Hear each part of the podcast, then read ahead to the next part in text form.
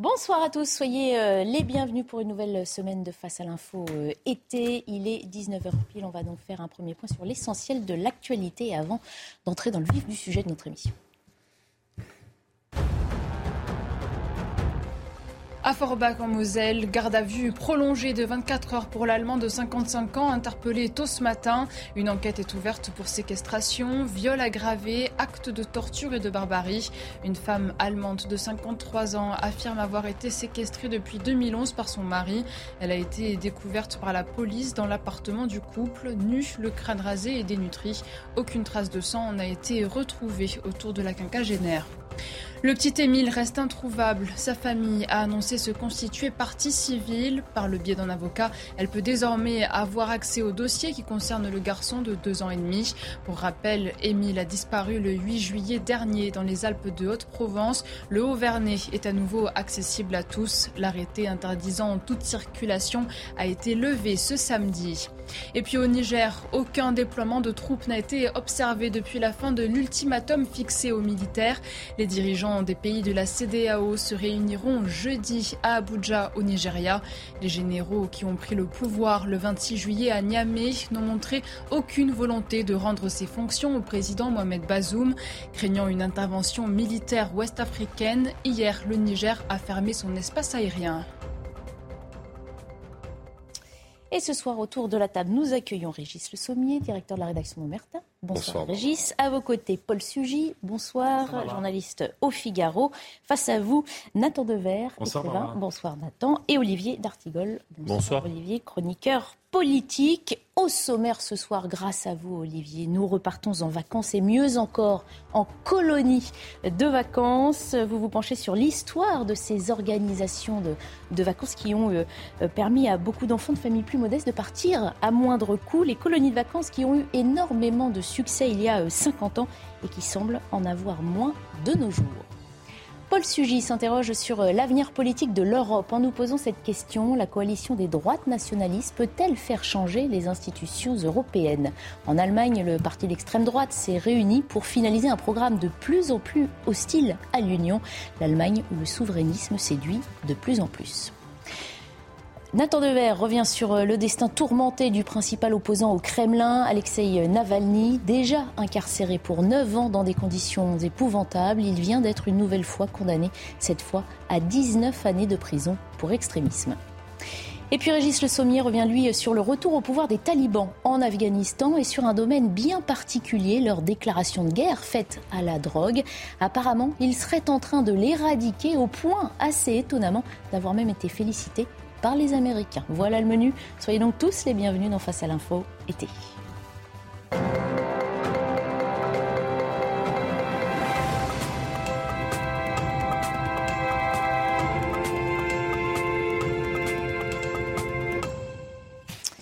Qui n'a pas de souvenir de colonies de vacances Au beau milieu de l'été, on va évoquer, grâce à vous, Olivier D'Artigol, ces images, ces sons et sans doute aussi ces trépidantes émotions de l'enfance ou de l'adolescence de nombreux Français. Les colonies de vacances qui connurent donc leur âge d'or dans les années 60 et 70 et qui semblent être sur le déclin. Alors, Olivier, vivons-nous la disparition de ces jolies colonies de vacances comme le chanteur Alors, c'est la question est-ce que les années qui viennent vont annoncer la, la, la fin de ces colonies de vacances. Alors, vous convoquez Pierre Perret, je veux bien le faire avec vous. La chanson date euh, de 1966. C'est son premier grand succès populaire. Je ne sais pas si vous avez souvenir des paroles, mais ce n'était pas véritablement une colonie qui était aux normes hygiène et sécurité, si vous vous souvenez un peu de ce que disait euh, Pierre Perret dans sa chanson. Et il n'y avait pas vraiment un projet éducatif très développé dans cette colonie de Pierre Perret. Pour autant, 66, ce sont les colonies pour les enfants du baby-boom. Et ça a été véritablement l'âge d'or, on va en parler. Mais pour trouver l'origine des colonies de vacances, il faut d'abord faire un détour par la Suisse. C'est donc dans les années 1870 où un pasteur décide d'amener un groupe d'enfants de Zurich dans des montagnes euh, avoisinantes pour qu'ils prennent euh, le bon air, donc ça démarre euh, de ce côté-là. Puis en France, on a euh, les grandes lois de la Troisième République sur euh, l'école laïque gratuite, obligatoire. Il s'agissait donc aussi d'organiser le temps, le temps des, des, enfants. Et on a là les, premières, les, les, premiers projets avec un objectif sanitaire. Il s'agissait euh, pour les enfants euh, ben, des classes populaires, des classes laborieuses, de sortir un peu des villes, des quartiers et d'aller euh, en effet respirer l'air de la montagne, de la mer, de la campagne. Il y avait aussi une dimension éducative sous cette Troisième République avec l'apprentissage. On ne disait pas du vivre ensemble à l'époque, mais de la vie en groupe. Euh, d'un collectif euh, pour créer une fraternité, une solidarité. Il y avait bien sûr sur cette période de la troisième, une période vive sur le plan euh, des controverses politiques ou idéologiques, bien évidemment une, une compétition selon les structures ou laïques ou religieuses qui encadraient les enfants à l'époque. Puis c'est l'arrivée du Front populaire. Et je veux ici convoquer une très très belle personnalité, Léo Lagrange, qui est le premier euh, sous-secrétaire d'État au sport et au loisir. Et c'est sous euh, la, férule, sous les initiatives de Léo Lagrange, qu'on a les premières euh, auberges de jeunesse, qu'on a des tarifs réduits avec le Front populaire pour, se, pour se déplacer. C'est l'apparition dans le débat public d'une notion, celle du temps libre. Et Léo Lagrange dit, ce temps libre, c'est aussi le temps de la dignité. C'est ce temps qui est arraché au temps du travail et qui permet ben, euh, aux travailleurs, à leurs enfants, de, découvrir de, nouveaux horizons. Euh, Léo Lagrange, c'est une personnalité qui, moi, m'a passionné. D'abord je suis originaire de la Gironde comme lui, il naît avec le siècle, euh, à Bourg-sur-Gironde, je ne sais pas si vous connaissez, c'est l'estuaire de la Gironde. C'est un lieu formidable. C'est un jeune député, c'est le, directeur du, du, journal le SFIO, le Populaire. Il est donc député de la, de la, du Front Populaire. Euh, et euh, une fin tragique puisque ça fait partie de. C'est un parlementaire qui s'engage au moment de la déclaration de guerre et euh, qui décède le 9 juin 40 d'un éclat d'obus. Qu'est-ce qui se passe ensuite à la situation de 1945 Est-ce que les colonies de vacances donc se, développent une fois lancées? Alors 45 programme du CNR, les jours heureux, et il y a donc là en effet une, une prise par une, une initiative de l'État qui commence à réfléchir à la certification des, colonies de vacances. Et euh, il y a un partenariat qui se met en place, qui va durer presque 30 ans, entre l'État, euh, des collectivités euh, on ne disait pas des collectivités territoriales à l'époque, mais des villes, des municipalités. C'est la banlieue rouge, ce sont les municipalités communistes. Ces images qu'on a de, cette banlieue rouge avec des bus ou des trains qui partent vers l'océan, vers la mer, vers les montagnes. Ce sont aussi les CE des grandes entreprises publiques, bien évidemment. Il y a des générations entières de fils de gaziers, d'électriciens qui ont, connu ces, camps de vacances. Parfois, c'était euh, des belles propriétés achetées par ces CE qui ont permis, euh, permis de développer euh, ces vacances. Euh, il fallait donc euh, faire partir les, enfants de ce baby boom. dans les, années 60, vous vous rendez compte, j'ai trouvé ce chiffre aujourd'hui en préparant ce sujet, 4 millions d'enfants sont accueillis tous les ans. Et au total, depuis que ces colonies existent, elles ont accueilli 60 millions de jeunes Français. on n'a pas fait mieux depuis en matière de mixité sociale. Ça permettait vraiment de bénéficier du droit aux vacances, d'autres horizons, d'un air pur, de s'épanouir dans le cadre de découverte, d'activités dont ces jeunes n'avaient pas accès tout le reste de l'année. C'était aussi l'apprentissage de la vie collective, mais aussi l'apprentissage d'activités qu'ils ne réalisaient pas euh, en temps ordinaire. Euh, c'est bien sûr euh, la vie en groupe. Souvent, le format de ces, de ces colonies vacances était deux à trois semaines. Ça permettait une véritable, une véritable coupure. C'était un formidable vecteur d'émancipation et d'intégration. Alors euh, maintenant, les choses prennent une direction euh, un peu triste, j'ai envie de dire, euh, puisque depuis les années 90, c'est un déclin brutal. Le nombre de nuitées en colonie a été divisé par deux.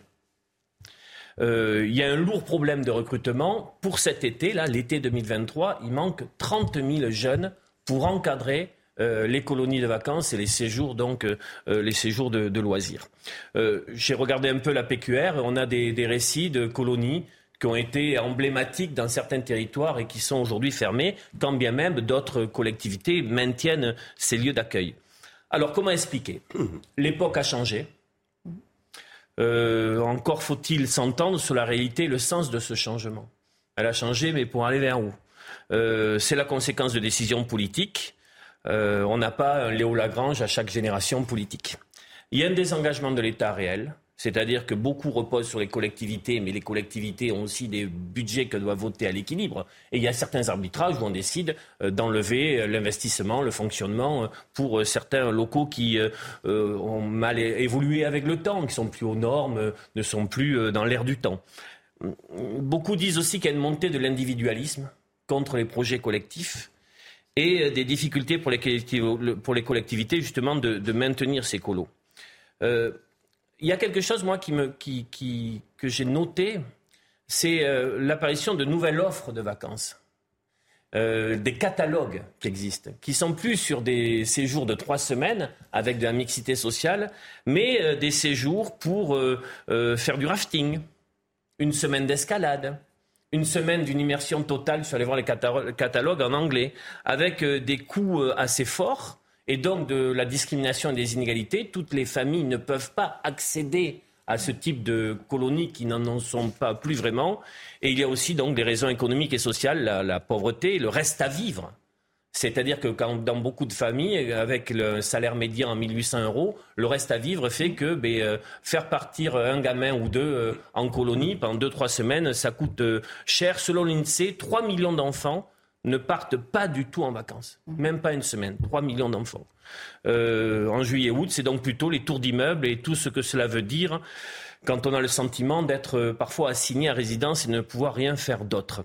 Euh, heureusement, le Secours populaire français propose par exemple des journées à la mer et des sorties Bref, le prix des colos est trop élevé. Alors pourtant, le gouvernement, par la voix d'Aurore Berger, a, justement incité, vient de faire une proposition pour qu'on aide ces familles. Oui, Aurore Berger, en date du 27 juillet, a fait une annonce, euh, nouvelle secrète ministre euh, des solidarités et des familles, en indiquant euh, lors d'une matinale que une aide de 200 à 350 euros serait versée à chaque foyer fiscal à hauteur de 4000 euros. Il ne faut pas gagner plus pour aider donc au départ euh, euh, en colonie de vacances, le passe colo. Elle a fait cette annonce, mais euh, son ministère, on a donc pensé que cela concernerait un grand nombre de jeunes. Mais son ministère a, si ce n'est rétro-pédalé, a ajusté le tir, puisque on a appris qu'il s'agissait uniquement des enfants qui, seraient, qui quitteraient le CM2 pour aller en sixième. Je termine par des propositions parce que je crois que ce modèle euh, d'intégration, d'émancipation, d'accueil des jeunes euh, conserve toute sa modernité. Je pense qu'il faudrait élargir euh, à l'ensemble des collégiens. Voilà, prendre comme classe d'âge l'ensemble des collégiens qu'il y ait un nouveau partenariat à réfléchir entre l'État, les collectivités, les associations, pourquoi pas y compris des entreprises via les CE, pour essayer de, de permettre à un plus grand nombre de jeunes, nous étions à 4 millions aux années 60, aujourd'hui on n'est plus qu'à un million, d'accéder à cette expérience euh, inoubliable. C'est ce que j'ai fait moi, comme euh, enfant, dans une colo à 7 ans, de 7 à 13 ans à peu près. Puis après, j'étais moniteur de colo. Ce sont des de formidables euh, souvenirs. Mmh. On va me dire, oui, mais tout ça a un coût. Peut-être que ça coûte moins cher que plusieurs nuits d'émeutes urbaines. Merci beaucoup, Olivier D'Artigol, de nous avoir permis de raviver des souvenirs on peut peut-être se poser Vous en avez ou pas des souvenirs de Exactement. Qui est allé en colonie de vacances? Moi, je suis pas allé, mais. Pas de souvenirs. Moi, j'étais dans la colonie d'en face, j'ai fait tous les, tous les camps scouts hein, chez eh qui sont effectivement la colonisation euh, vécue avec euh, cette fois-ci plus un projet euh, éducatif précis autour de la méthode d'éducation de Baden-Powell. ce que je constate, je vous ai entendu parler du manque d'encadrants. il se trouve que depuis du coup quelques années, je forme un certain nombre de chefs scouts. ce que je constate, c'est deux choses. D'abord, les parcours d'études font que c'est de plus en plus difficile quand on est un jeune homme ou une jeune femme de trouver du temps l'été pour aller encadrer des camps. Parce qu'on fait des séjours à l'étranger de plus en plus, des stages aussi l'été de plus en plus, et qu'en plus euh, de ça, au sein des parcours euh, universitaires ou dans les grandes écoles, eh bien l'idée de dégager du temps pour s'engager dans une association, dans une colonie de vacances, etc., eh ben, n'est pas encore autant valorisée que dans d'autres pays occidentaux. Et c'est vrai que pour ça, eh ben, euh, même quand on s'engage, on le fait un an ou deux, mais on ne peut pas être encadrant 3, 4, 5 étés de suite. Et c'est vrai que ça. Le BAFA continue à avoir un coût assez élevé, même si mm. parfois il peut y avoir des aides. Mais est-ce qu'on ne peut pas réfléchir? Il y a des crises de recrutement un peu partout. Mm. On aiderait pour le BAFA un peu plus cette formation permettrait d'intervenir lors des colos, mais aussi sur le temps extrascolaire tout au long de l'année. Il y a des étudiants qui cherchent ces, métiers-là pour après faire un pré-recrutement pour les concours d'enseignants, si jamais c'est leur vocation d'encadrer et d'être à côté dans un, acte éducatif. Ça ferait un continuum d'activités, mmh. une validation d'acquis professionnels Pour de l'insertion. Pour, arriver vers un métier. Oui, mais moi j'étais très intéressé par ce que vous avez dit. Je suis allé beaucoup en colonie de vacances aussi. Et l'expérience que, que j'ai faite de la colonie de vacances, je me souviens la première fois, j'étais allé avec quelqu'un que je prenais pour un très très bon ami, ami et puis évidemment très vite. Et c'est ça qui est formidable dans la colonie de vacances, c'est que l'ami avec qui on a prévu de partir, on cesse d'être amis très vite et on se fait des amis euh, nouveaux. Et, je me suis, après, j'ai très vite pris euh, l'habitude d'aller seul en colonie de vacances et à peine dans le train ou dans l'avion, vous aviez des amis pour la vie. Et peut-être, c'est ça, c'est pour ça que je m'interrogeais. À mon avis, vous l'avez très bien montré d'ailleurs dans, dans, votre éditorial, c'est qu'il y a deux causes au recul des colonies de vacances. Une cause, disons, euh, politique, c'est un recul général du service public, un recul général d'un projet républicain, d'insertion, etc.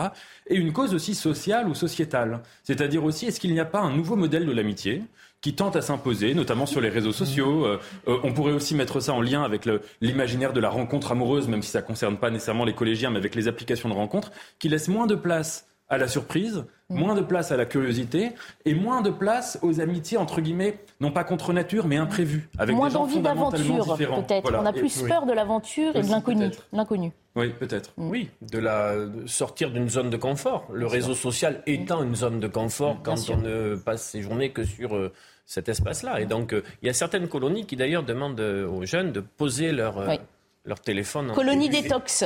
Et également aussi le, recul, le recul du collectif. Enfin, vous l'avez. On, on, expliquait, enfin, vous parliez des années 60. Dans les années 60, bah, il y avait peut-être la colonie qui était peut-être la première expérience d'une activité de groupe, ou en tout cas d'une découverte en tant que groupe. Mm. Après, il y avait le service militaire. Là, on partait carrément un an. Euh, et là, on se faisait aussi des amis. Et là, on vivait une expérience collective. Aujourd'hui, bah, le service militaire n'existe plus. Les colos, bah, on, on les budgets. C'est vrai qu'il y a euh, euh, mm. D'autres manières de, se rencontrer, et de, mais de vivre une expérience collective, c'est peut-être ça qui est, mm. qui est un petit peu dommage, parce qu'on en aurait en effet, je pense, besoin parce qu'on découvre ça et, et, on pense que c'est pas nécessaire, mais en réalité, ça compte dans un parcours, de, dans le parcours de quelqu'un. Allez, on va laisser derrière nous cette légèreté liée à ces souvenirs pour euh, rentrer dans un sujet plus sérieux, politique et européen. Euh, Paul euh. Avec cette question, les eurosceptiques peuvent-ils faire basculer les élections européennes? En Allemagne, l'Alternative für Deutschland, le parti d'extrême droite, a rassemblé ses cadres pour finaliser ce week-end un programme qu'il va défendre hein, aux prochaines élections européennes avec une ligne de plus en plus hostile à l'Union européenne. C'est ce qu'on remarque. Et Pourtant, ce discours semble plaire de plus en plus euh, aux Allemands. Comment peut-on l'expliquer, Paul? Oui, ce week-end, effectivement, euh, les cadres dirigeants de l'AFD, l'Alternative für Deutschland, n'étaient pas en colonie de vacances. Euh, l'ambiance était autrement plus studieuse que les longues soirées dans les prairies d'été de nos jours heureux. L'AFD progresse en Allemagne en règle générale pour deux raisons qui souvent se complètent et se rejoignent, mais qui sont vraiment les deux moteurs de sa progression électorale. ce sont d'une part les difficultés intérieures. C'est un parti qui est très nettement d'opposition, qui était déjà opposé à Angela Merkel et qui il est d'autant plus euh, aujourd'hui Olaf Scholz. Et donc, dès que euh, le gouvernement euh, fédéral allemand est mis en difficulté en interne, eh bien, ça les fait progresser. Deuxième chose, deuxième moteur, c'est lorsque l'Union européenne avance d'une manière qui tend à faire croire à un certain nombre d'électeurs allemands euh, que euh, les règles démocratiques ne sont pas respectées. C'est-à-dire, en gros, lorsqu'il n'y a pas d'alternative. C'est précisément pour cela hein, qu'en 2013, un certain nombre euh, d'intellectuels et de hauts fonctionnaires ont voulu créer ce parti dans le paysage politique allemand pour proposer une alternative à une époque où, alors on était en plein plan de sauvetage de la Grèce, Angela Merkel essayait de faire des propositions très concrètes pour sauver coûte que coûte la zone euro. Donc à une époque où l'impression qu'avait, encore une fois, hein, c'est personnes plutôt issues des élites. Hein. C'est pas un parti qui euh, est issu de la base, mais vraiment un parti qui est issu euh, de cadres, de professeurs, euh, d'intellectuels, de hauts fonctionnaires qui se sont dit on ne nous consulte pas, on ne nous écoute pas, il n'y a pas d'alternative possible à la politique qu'est en train d'adopter Angela Merkel, donc on va la créer.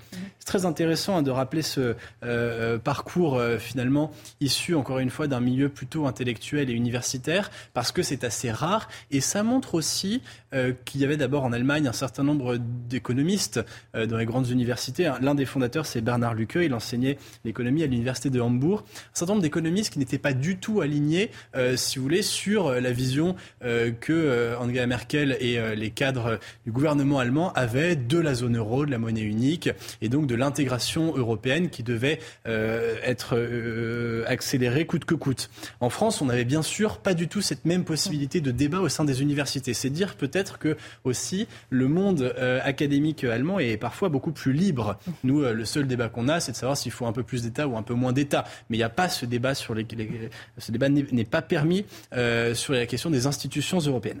Donc toujours est-il qu'en 2013, euh, ce qu'on a d'abord appelé le Parti des professeurs euh, se crée pour donc finalement créer une opposition conservatrice, mais conservatrice c'est eurosceptique ou souverainiste, à Angela Merkel.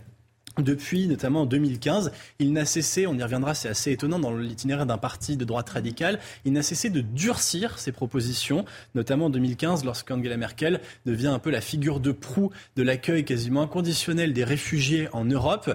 Euh, L'AFD, qui jusqu'ici n'avait pas beaucoup abordé ces thèmes, devient très frontalement anti-immigration et aussi anti-islam. En tous les cas, inquiète par la montée et la progression de l'islamisme en Allemagne. Donc c'est un tournant droitier qui continue de s'affirmer peu à peu dans les années qui suivent, pas toujours d'ailleurs accompagné de succès électoraux. En tous les cas, aujourd'hui, euh, l'AFD est quasiment le deuxième parti, si on prend euh, l'instantané que dessinent les sondages en Allemagne. Hein. Le dernier en date, c'est un sondage YouGov qui situe à peu près à 23% les intentions de vote donc des Allemands pour l'AFD. C'est considérable.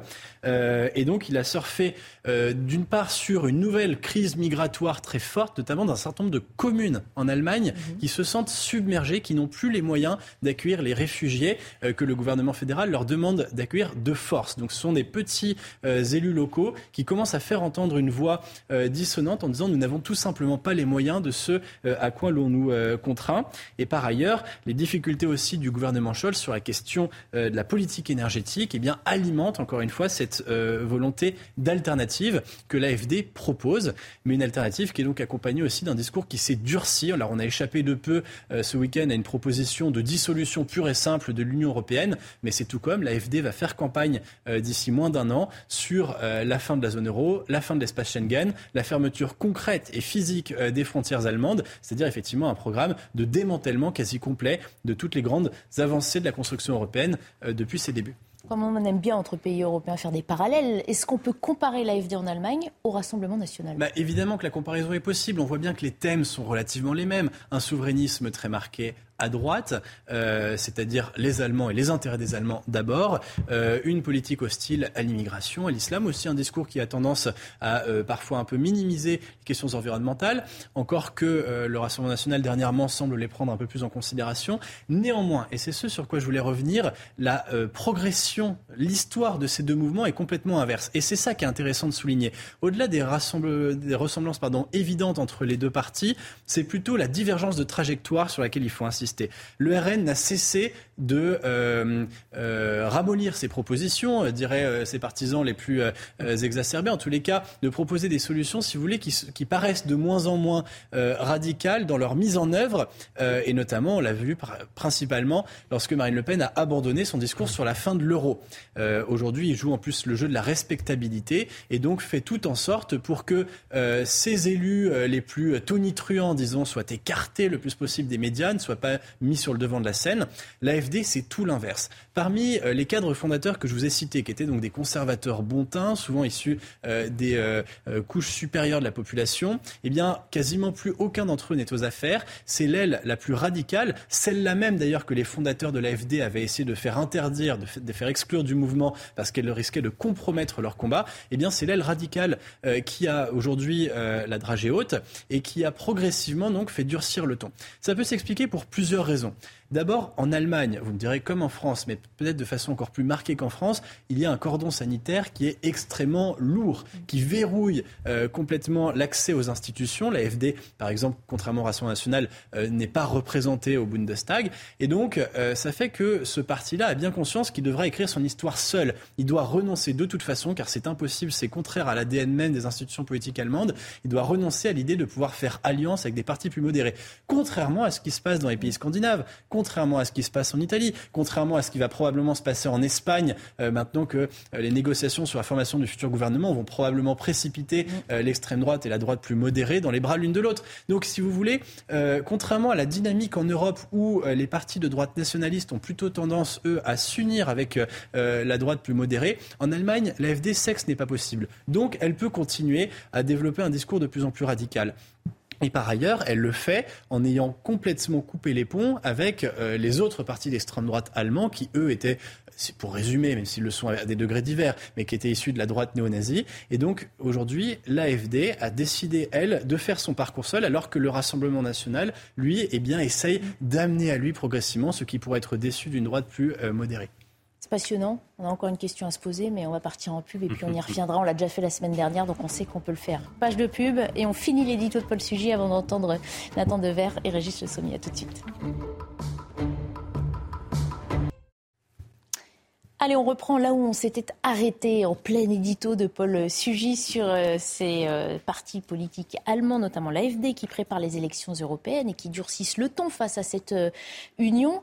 Est-ce que, selon vous, Paul, on se dirige donc vers une grande coalition des souverainistes en Europe en vue de ces élections? Oui, c'est la question effectivement qui mérite d'être posée. Après tout, l'Allemagne, c'est encore un peu loin, mais et chez nous, qu'est-ce que ça change euh, Ce rêve-là, euh, il est celui effectivement de la droite souverainiste depuis maintenant une dizaine d'années, à mesure qu'elle connaît des succès parfois fulgurants dans un certain nombre de pays européens. C'était le rêve déjà de Marine Le Pen lorsqu'elle allait démarcher euh, ici Victor Orban, là Matteo Salvini à l'époque en, en, Italie. et je crois qu'il est en train de s'estomper pour une raison très précise, et on l'observe d'ailleurs au Parlement européen lors de divergences de vote au sein même du groupe Identité et démocratie, au sein duquel sont réunis ces partis de droite radicale et souvent souverainistes. Eh bien, c'est que lorsque l'on défend les intérêts nationaux d'abord, il n'est pas rare que mes intérêts nationaux soient différents des intérêts nationaux de celui d'en face. Mm. En l'occurrence, sur la question migratoire, par exemple, on le voit de la façon dont euh, Giorgia Meloni et avec elle donc euh, les souverainistes italiens, eh bien, essayent de réclamer un mécanisme de solidarité européen pour l'accueil des réfugiés, puisqu'ils sont évidemment au premier poste, euh, eux, euh, d'arrivée hein, de ces réfugiés en Méditerranée, et ils essayent de demander de partager euh, l'effort avec les autres pays. Ce à quoi, bien sûr, les Allemands comme les Français à droite sont plutôt très hostiles. Et donc, on a vu des divergences très importantes récemment, là, hein, au, mois de juin, sur le vote du fameux pacte migratoire, hein, c'est-à-dire l'évolution de la politique migratoire européenne, qui prévoit à la fois un renforcement de la présence des gardes-côtes et en même temps un gros effort de partage, de répartition euh, des euh, migrants réfugiés au sein des différents pays européens. Euh, les pays qui seraient donc opposés à cette répartition devant payer de très très lourdes amendes pour dédommager leurs pays voisins. Donc toutes ces divergences me font plutôt penser que, en fait, le rêve d'un grand soir souverainiste qui serait issu d'une coalition au sein même des institutions européennes est en réalité assez illusoire. Et ça paraît d'ailleurs assez logique, hein, puisque après tout, lorsque l'on veut renverser des institutions, on espère rarement le faire depuis l'intérieur. Et c'est plutôt au contraire à l'intérieur des partis et des euh, gouvernements nationaux que les principales avancées euh, en matière de euh, récupération souveraineté européenne se sont faites. On l'a vu par exemple au moment du Covid, au moment où la décision a été prise de fermer un certain nombre de frontières pour limiter la propagation du virus, ça, n'est pas Bruxelles qui a décidé de manière coordonnée de le faire. Ce sont chacun des pays qui l'ont décidé dans leur coin. Et ça sera comme ça, il faut absolument pas se leurrer, ça sera comme ça dès que de nouvelles crises importantes surviendront et qui viendront donc ébranler euh, le grand rêve euh, européen. Et euh, par ailleurs, il y a aussi des divergences importantes. J'ai évoqué les quelques différences entre l'AFD et le Rassemblement national, par exemple. Il y a des divergences de méthode et de point de vue. Aujourd'hui, l'homme fort de l'AFD hein, en Allemagne, celui qui va incarner donc la tête de liste pour les élections européennes, c'est Maximilien Krah, quelqu'un qui a été d'ailleurs exclu mmh. pendant un temps du groupe Identité Démocratie au Parlement européen parce qu'il avait soutenu Éric Zemmour et non pas Marine Le Pen, qui était pourtant membre du même groupe euh, parlementaire euh, des eurodéputés euh, que lui. Donc ces divergences, à mon avis, tempère les espoirs pourtant encore brandis tout au long du week-end par l'AFD de cette espèce de grande coalition souverainiste. Et c'est plutôt euh, ce que j'évoquais tout à l'heure, c'est-à-dire ce mouvement de rapprochement entre les droites modérées et les droites radicales au sein des différents États qui risque de précipiter les choses et de redessiner différemment l'avenir des institutions européennes. Vous parlez de la, crise Covid, hein, dont on a dit qu'elle révélait aussi les failles hein, de cette organisation européenne et qui posait déjà la question de cette hiérarchie des souverainetés. Qui est au-dessus souveraineté européenne ou souveraineté nationale Finalement, on se pose la même question euh, à travers votre édito. Nathan Devers, ça vous, ça vous oui, parle Tout à fait. C'est la question, à mon avis, que que, en tout cas que je me suis posée en, vous écoutant, c'est que je ne suis pas sûr que, de facto, la question du souverainisme euh, et de l'européisme soit un sujet structurant dans le débat public, à tout le moins en France. Euh, euh, et je pense que c'est dommage d'ailleurs qu'on soit européiste ou souverainiste, c'est dommage dans les deux cas. Ce que je veux dire, c'est que quand il y a eu la construction européenne, notamment récente, mhm. excepté les moments où il y a eu des grands référendums pour savoir si on voulait s'engager davantage dans l'Union européenne, en 92 et en 2005 notamment, on ne parle jamais dans le débat public et notamment dans les médias, on parle extrêmement peu de la vie européenne. Ce qui fait que toutes les décisions institutionnelles et toutes les implications institutionnelles de l'Union européenne sont quand même largement méconnues. Qu'est-ce que vous appelez la vie européenne? Ah bah, La vie européenne, c'est les institutions européennes. Est-ce que Leur fonctionnement on jamais, Oui, par exemple, de ce qui se passe au Parlement européen. Si on faisait un micro-trottoir euh, pour demander euh, aux, Français, par exemple, euh, ce qu'il en est de la différence entre telle ou telle institution, la Commission, le Conseil, etc., je pense qu'on aurait peut-être 90% de, de, personnes qui, qui répondraient qu'ils ne sont pas au courant. Et c'est dommage dans les deux cas. C'est-à-dire que euh, quand on est attaché, comme moi, à l'Union européenne, on, peut estimer que le fait que la vie politique de l'Union européenne soit entourée d'une certaine forme d'opacité, et opacité qui, à mon avis, est due juste au désintérêt euh, pour, pour, euh, et au fait que c'est pas très sensationnel, c'est moins sensationnel que les clashs qui, peut y avoir lieu, qui peuvent avoir lieu à l'Assemblée nationale, et que comme c'est méconnu, on part du principe qu'on va pas faire connaître le méconnu. Eh bien, le fait que ce soit opaque, ça fait qu'on n'en discute pas, et que ça crée aussi une forme de défiance par rapport aux institutions européennes. Et dans l'autre cas, je me mets dans la tête d'un souverainiste, je pense que stratégiquement, vouloir imposer au cœur du débat public une question dont on ne parle jamais dans les médias, c'est de facto presque impossible. Et donc, euh, il me semble que ce sujet-là, alors que c'est en effet un sujet majeur, et peut-être que d'ailleurs c'est le grand clivage aujourd'hui qui définit les sociétés euh, actuelles, euh, peut-être que ce sujet-là n'aura pas vraiment de, de, postérité, en tout cas politique. Il faudrait aussi pouvoir mesurer l'intérêt ou le désintérêt euh, vis-à-vis de l'Europe des différentes nationalités qui la constituent. Peut-être que certains s'y intéressent plus et que les Français, par exemple, quand vous le dites, les boudent un peu parce qu'ils ne voient pas, peut-être qu'aussi dans le système éducatif, on apprend mieux euh, dans certains pays à quoi sert l'Europe euh, comparé à d'autres. Oui, mais juste pas d'infos là-dessus. En une, en une mini-phrase, pour donner deux exemples concrets, euh, que ce soit Florian Philippot, quand il a été au, au Front National à l'époque, mm. euh, et qu'il a voulu imposer ce, ce thème-là, mm. ça n'a pas fonctionné. Et, et, regardez quelqu'un comme, euh, comme François Asselineau, mm. qui a fait vraiment de la question européenne l'alpha et l'oméga de, de, de, son programme souverainiste, eh bien aussi, force est de constater que ça ne prend pas dans, dans l'opinion publique. Oui, mais avec une tension nouvelle dans les opinions publiques et les débats politiques, c'est la question de, de l'immigration. C'est-à-dire qu'on le veuille ou non, euh, on sent très bien aujourd'hui, par différents processus, que cette question-là euh, n'est pas uniquement dans l'agenda euh, du gouvernement, avec le texte qui sera présenté, mais aussi dans l'agenda du, débat pour les prochaines élections européennes. Mm. Ce qui m'a intéressé en passant par l'Allemagne et l'AFD, c'est montrer justement comment les élections européennes de juin prochain sont des élections éminemment politiques et qui auront euh, qui dessineront un nouveau paysage politique et idéologique qui sera très important pour justement les échéances nationales euh, dans, les, différents pays européens, dont les nôtres. Il y, a, quelques années encore, beaucoup de dirigeants politiques enjambaient les élections euh, européennes en se disant, on avait dit la, présidentielle du pauvre concernant les candidats qu'on présentait, ou bon, enfin tout ça n'est pas très important, c'est un moment, il ne faut pas y perdre trop de plumes, mais la vraie bataille est après. Or là, très certainement, il y a un rendez-vous euh, pour ces européennes qui comptera pour beaucoup euh, dans, un, dans un processus de décomposition, recomposition qui existe à droite, mais qui existe aussi à gauche. Moi, je, je regrette, j'écoute euh, ce, que, ce, que, vient de dire Paul à propos de, de l'AFD, de, ce qui est très intéressant, parce que c'est vrai que l'histoire de ce parti est assez... Euh, la façon dont il s'est imposé, euh, euh comment, il est devenu un petit peu au centre du jeu en Allemagne, est assez passionnante, mais elle me dit aussi une chose, et ça c'est euh, c'est tout à fait vrai sur la question européenne et sur la connaissance de l'Europe, c'est qu'en fait on ne connaît pas, nous, Français, non plus les Allemands.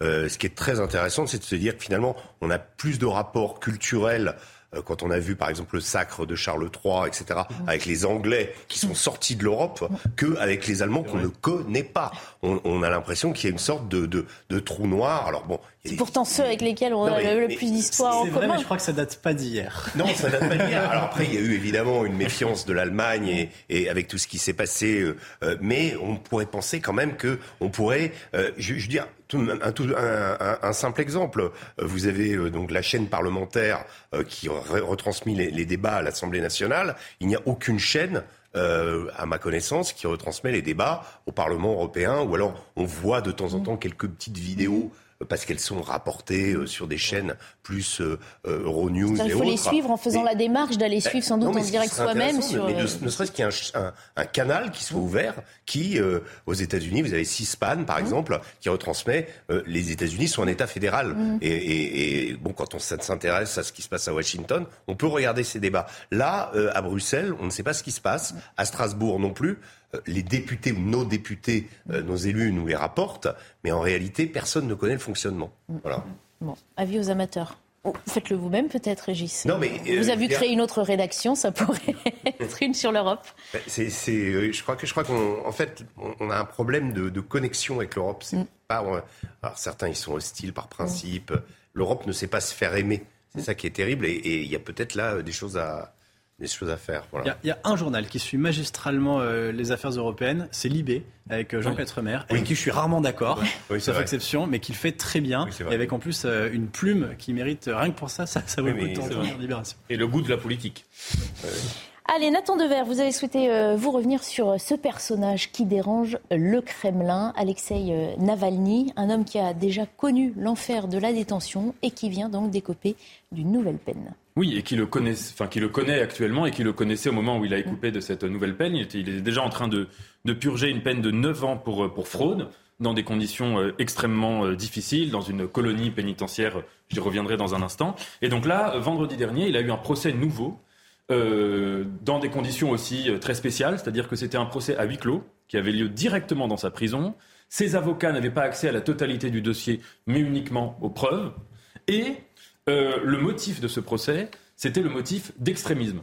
Alors, euh, vous voyez, catégorie euh, judiciaire euh, particulièrement solide, tangible et sur laquelle on peut vraiment discuter très, très concrètement. Donc, Alexei Navalny, d'ailleurs, avait fait savoir, par le biais de ses avocats et sur les réseaux sociaux, qu'il savait très bien ce qu'il allait en être de ce procès. Il a dit que, de la même manière que certains collectionnent les timbres, lui collectionnait les, les condamnations à de la prison ferme. Et avec un peu d'humour, il a dit, je sais, je peux vous annoncer déjà la peine que je vais avoir ça va être la peine du procureur, moins 15% parce qu'il pratique une petite euh, réduction sur moi. Et en l'occurrence, il s'est trompé parce que la peine du procureur était de 20 ans et il a eu, il a écopé donc de 19 euh, ans euh, de prison et pour, pour extrémisme. Il devra purger cette peine dans, dans un centre pénitentiaire de Mélé-Rovo, qui est un centre pénitentiaire qui est normalement réservé à, des, à, des, criminels très importants, notamment condamnés à perpétuité.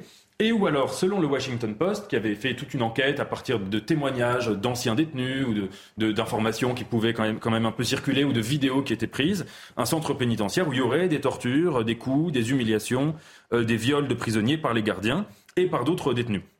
Alors, euh, Navalny, pour sa part, depuis qu'il est, euh, qu'il est enfermé, euh, il, euh, par le biais de ses avocats, donc il n'y a pas de communication avec le monde extérieur, mais par ses avocats, il fait passer des mots qui euh, deviennent des publications sur Facebook. Donc ce qui fait qu'on est quand même au courant de temps en temps des nouvelles qu'il veut donner, soit pour donner un message politique, soit un peu sous la forme d'un journal de bord où il raconte ses conditions de détention.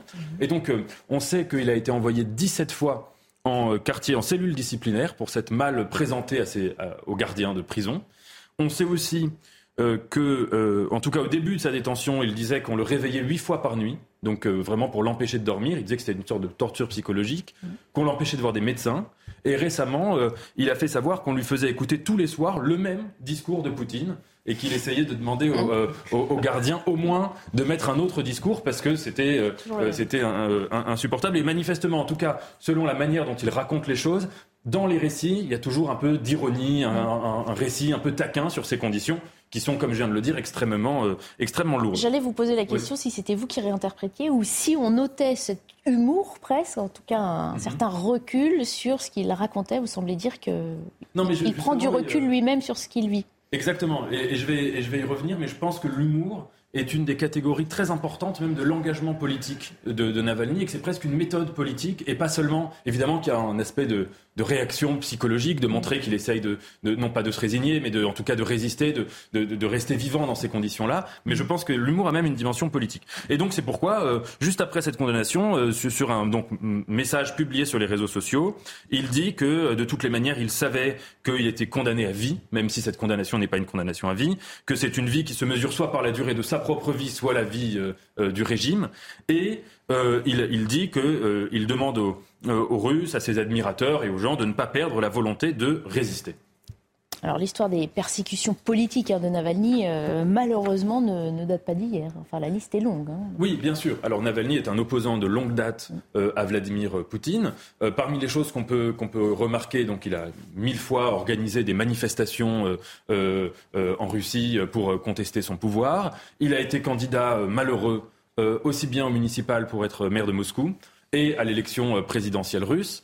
Euh, au municipal, il a fait un score euh, qui était très, enfin, assez faible, mmh. donc il, a contesté en disant que c'était selon lui un, faux score. Et à l'élection présidentielle, il a été empêché d'être, de se présenter, même de, finir en étant candidat. Et donc il avait appelé au boycott de l'élection en elle-même. et puis, donc tous ces engagements politiques l'ont amené à être très souvent condamné, soit à des peines de prison, mais en tout cas relativement courte par rapport à ce qu'il a aujourd'hui, soit à euh, de la résidence surveillée qui était prolongée euh, souvent euh, en lui reprochant ceci ou cela.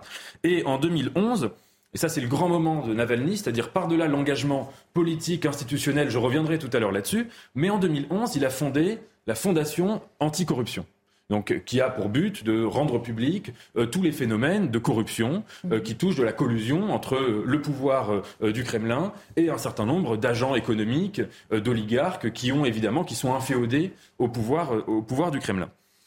fondation qui avait été elle-même interdite en 2021, si ma mémoire est bonne, pour le même motif que sa condamnation actuelle, pour extrémisme toujours.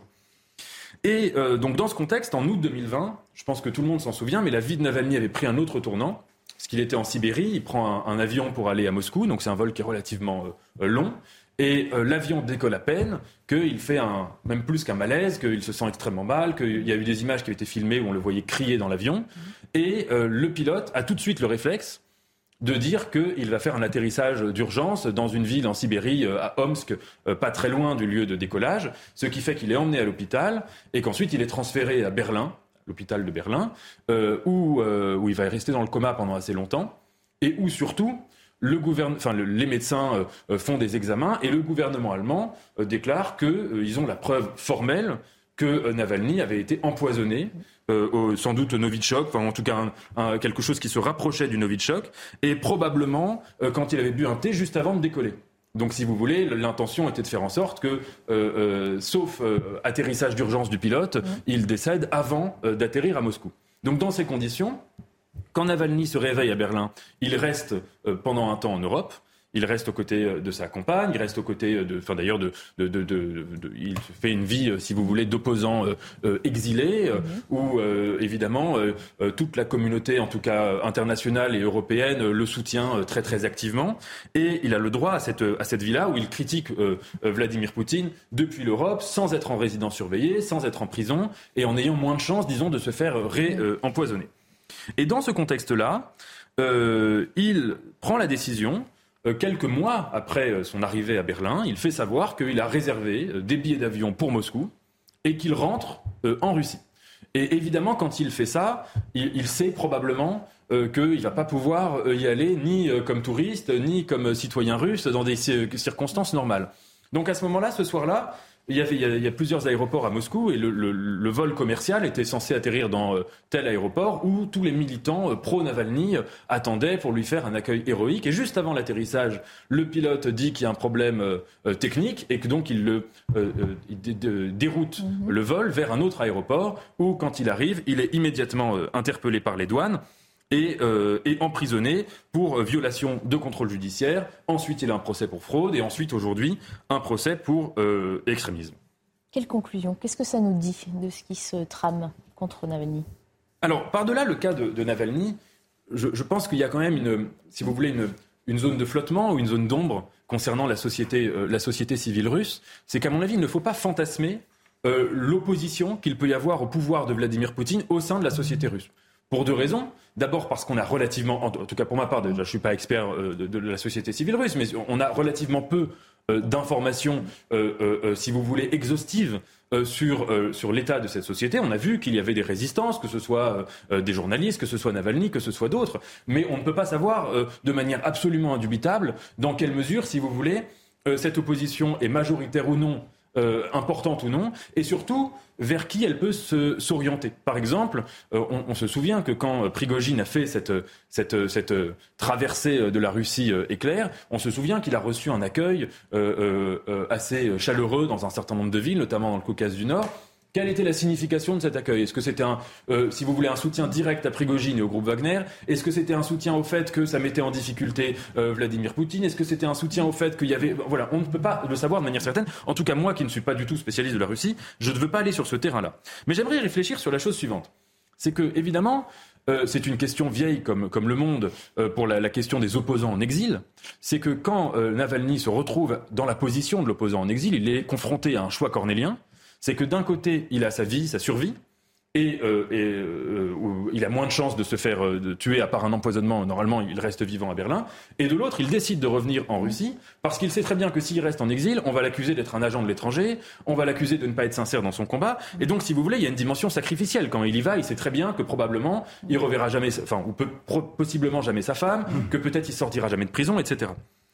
Alors évidemment, on peut discuter le programme ou la vision politique de Navalny on peut la discuter en soi, et j'imagine qu'elle clive euh, profondément aussi au sein de la société civile russe, que ce soit dans son programme économique qui est relativement libéral, que ce soit lorsqu'il prône par exemple un rapprochement avec l'OTAN. Enfin voilà, ça c'est des, questions qu'on peut discuter. Mais globalement, à mon avis, il y a deux sujets qui sont presque entre guillemets soit métapolitiques, soit infrapolitiques, mais qui sont au cœur du combat de, Navalny. Premièrement, donc anticorruption plus la défense de la démocratie, ça c'est mhm. majeur. Et deuxièmement, le désaccord majeur, je pense qu'il a avec Vladimir Poutine, c'est sur la chute de la, grandeur de la Russie. Vladimir Poutine, vous savez, dans son logiciel intellectuel, il se dit que la chute de l'URSS a été une catastrophe, Catastrophe à quatre titres, parce que c'était un éclatement territorial, parce que c'était une humiliation internationale, parce que c'était la fin d'un rêve idéologique, et parce que c'était aussi une paupérisation. Et je pense que du côté de Navalny, il y a cette idée. C'est pour ça qu'il est rentré en Russie, c'est pour ça qu'il mmh. euh, euh, vit ce sacrifice-là, ce martyr-là politique. Et il y a cette idée que la grandeur de la Russie ne consiste pas à reconstruire mmh. euh, un empire territorial, mais au contraire d'avoir une grandeur fondée sur des principes politiques, sur des fondements politiques, et pas sur des origines historiques fantasmées inspirant. oui, moi, ce que je trouve juste une petite remarque, il, y a quelques années, j'avais eu l'occasion, euh, la chance, devrais-je dire, d'interviewer euh, Kasparov euh, à Moscou, mhm. à l'époque où Kasparov était l'opposant numéro un à Vladimir Poutine. Il me racontait d'ailleurs justement que quand il, transitait, que ça lui arrivait de prendre la compagnie Aéroflot, il, ne, touchait absolument pas ni à la nourriture ni aux boissons. Bref, il y avait déjà cette psychose de l'empoisonnement, etc. Et Kasparov était beaucoup plus sérieux euh, en termes de, de, représentation électorale euh, que Navalny n'a jamais été. Euh, Kasparov pouvait, euh, il habitait, il, habitait aussi à New York, il avait une maison à New York et il allait, il venait de Russie et c'était l'opposant numéro un. Je me souviens, le, le, lendemain de mon interview, il avait été arrêté pendant une manifestation, bon, relâché quelques jours après, mais il avait été quand même arrêté par le pouvoir. Et, et ce que j'ai jamais compris avec le cas de Navalny, c'est que Navalny n'a jamais capitalisé énormément. C'était quelqu'un, c'était un opposant qui était le de deuxième le, ou troisième euh, euh, sur la liste des mm. plus représentatifs. Et il y a eu cet acharnement sur lui. Euh, je comprends pas pourquoi, en fait, euh, il a joué ce rôle de un peu, ou alors peut-être de, victime expiatoire pour tolérer les deux autres. J'en sais rien, mais en tout cas, il n'a jamais représenté électoralement un danger pour Vladimir Poutine. Mm. Peut-être qu'on aime en faire un opposant, ou qu'on grossit le trait. Enfin, on manque d'informations, hein, comme vous le, vous le, dites en tout cas. Oui, et peut-être aussi que c'est la dénonciation de la corruption. Par exemple, une des choses, je voulais pas m'étendre trop longuement, mais c'était que sa fameuse vidéo sur la villa euh, de Vladimir Poutine, le palais absolu, euh, ça c'est un sujet, même si c'est dans les sondages, euh, il n'était pas en possibilité d'être élu, c'est un sujet peut-être brûlant qui, qui, qui représente une menace pour le, le, sérieux de Vladimir Poutine auprès de son peuple. Quoi. Allez, on change de pays, direction à présent l'Afghanistan avec vous, euh, Régis. L'Afghanistan où les talibans ont repris le pouvoir, hein, on le rappelle à nos téléspectateurs, il y a un an et demi à peu près, après le départ des troupes américaines. Ils ont mis en place un pouvoir euh, intransigeant fondé sur la charia, la loi islamique. On le sait moins et c'est pour cela qu'on va en parler avec vous. Les talibans ont aussi déclaré la guerre à la drogue. Apparemment, ils seraient même sur le point de l'éradiquer au point de se voir félicité par Washington. Ça paraît étonnant. Oui, alors sur leur arrivée au pouvoir, vous savez, c'était le 15 août 2021, donc c'est ah bah la semaine prochaine. En fait, on fêtera les deux ans euh, de ce retour euh, euh, au Moyen Âge, puisque aujourd'hui, il faut quand même reconnaître que ce qu'ont fait les talibans en termes de traitement des femmes, en termes de d'effacement complètement de la moitié de la population, dans est à peu près ce qu'ils avaient fait lors de leur première présence au pouvoir entre 1996 et 2001. donc on a cru euh, au début qu'ils allaient être un petit peu différents. Euh, on en a déjà parlé sur ce plateau, qu'ils allaient être inclusifs, etc. Bon, rien de tout ça ne s'est produit. Mais il y a euh, un paramètre sur lequel on s'est étonné, c'est-à-dire qu'il y a un an, euh, exactement en juin, enfin à peu près, en juin 2022, euh, ils ont le Mollah, le, le Mollah le, le, le, guide suprême des talibans, euh, a décidé d'éradiquer la drogue, a décidé qu'il fallait complètement effacer toute trace de drogue dans le pays. Au départ, tout le monde a regardé cette euh, cette euh, comment euh, cette manière, parce que eux l'expliquent comme une, manière de se conformer au Coran, à la, à, la, charia, qui explique que prendre des drogues, prendre de l'alcool, c'est s'empêcher de prier. C'est un obstacle vers la prière. Or, donc, un bon musulman doit prier, et donc il faut, il ne faut pas absolument pas toucher à, à ça. Euh, donc, euh, on, a euh, donc les talibans ont pris cette décision juste au moment d'ailleurs en, juin 2022 où les, récoltes commençaient à être faites et ils ont pris un peu tout le monde par surprise parce qu'on ne s'attendait pas à ce qu'ils le fassent et surtout on ne s'attendait pas à ce qu'ils le fassent de façon aussi radicale. Ils ont donc à peu près détruit aujourd'hui 80% des champs de pavots il y a des observations satellites qui ont été faites, notamment par les Américains, qui attestent que, en fait, c'est vrai. Euh, parce qu'il y a le dire sur le papier mm. et il y a euh, le, faire. C'est-à-dire que euh, physiquement, ils se sont rendus eux-mêmes pour détruire les récoltes Absolument. Donc, ils ont envoyé des gens, là, ils ont publié certaines vidéos où on voit des gens avec des bâtons en train de, de, de, de casser les plants de pavots. ils ont ensuite détruit des stocks, ils les ont brûlés. il faut quand même réaliser que 80%, ça c'est au niveau général, on atteindrait euh, dans la province d'Helmand, qui est la, principale, c'est au sud de l'Afghanistan. L'Helmand, si vous voulez, c'est un désert avec un fleuve, et sur euh, chaque berge du fleuve euh, est récolté à peu près 80% de l'héroïne de la planète. Donc c'est le gros de la production. Et là, euh, on, atteindrait euh, des niveaux de 90% de l'éradication de la culture du pavot. Alors, c'est ce qui est, quand même assez, euh, étonnant parce que les talibans ont, profité euh, pendant qu'ils étaient en dans l'opposition, de, euh, de la manne financière liée au trafic de drogue. Vous vous rendez compte 80% de l'héroïne de la planète. C'était l'un des principaux producteurs de drogue. Euh, donc c'était leur, leur, trésor de guerre. Était même, moi j'ai eu des discussions avec des leaders talibans qui, qui n'avaient pas de problème pour expliquer que bah, la fin justifiant les moyens, on a pris euh, de, de l'argent qui venait euh, d'un peu partout pour se financer et puis pour faire cet effort de guerre, pour imposer euh, euh leur fameux émirat islamique qu'ils ont décrété il y a deux ans. La, la, la, vraie question, c'est qu'il y a environ en Afghanistan 5 millions de personnes sur 37 millions d'habitants à peu près qui sont liées, qui, qui, travaillent autour du trafic de drogue, mmh. travaillaient surtout à l'extraction du pavot et à, son, à son acheminement hors des frontières. La vérité, c'est que cette population-là n'a jamais touché euh, la, ou une infime partie de la manne euh, financière euh, liée au trafic de drogue.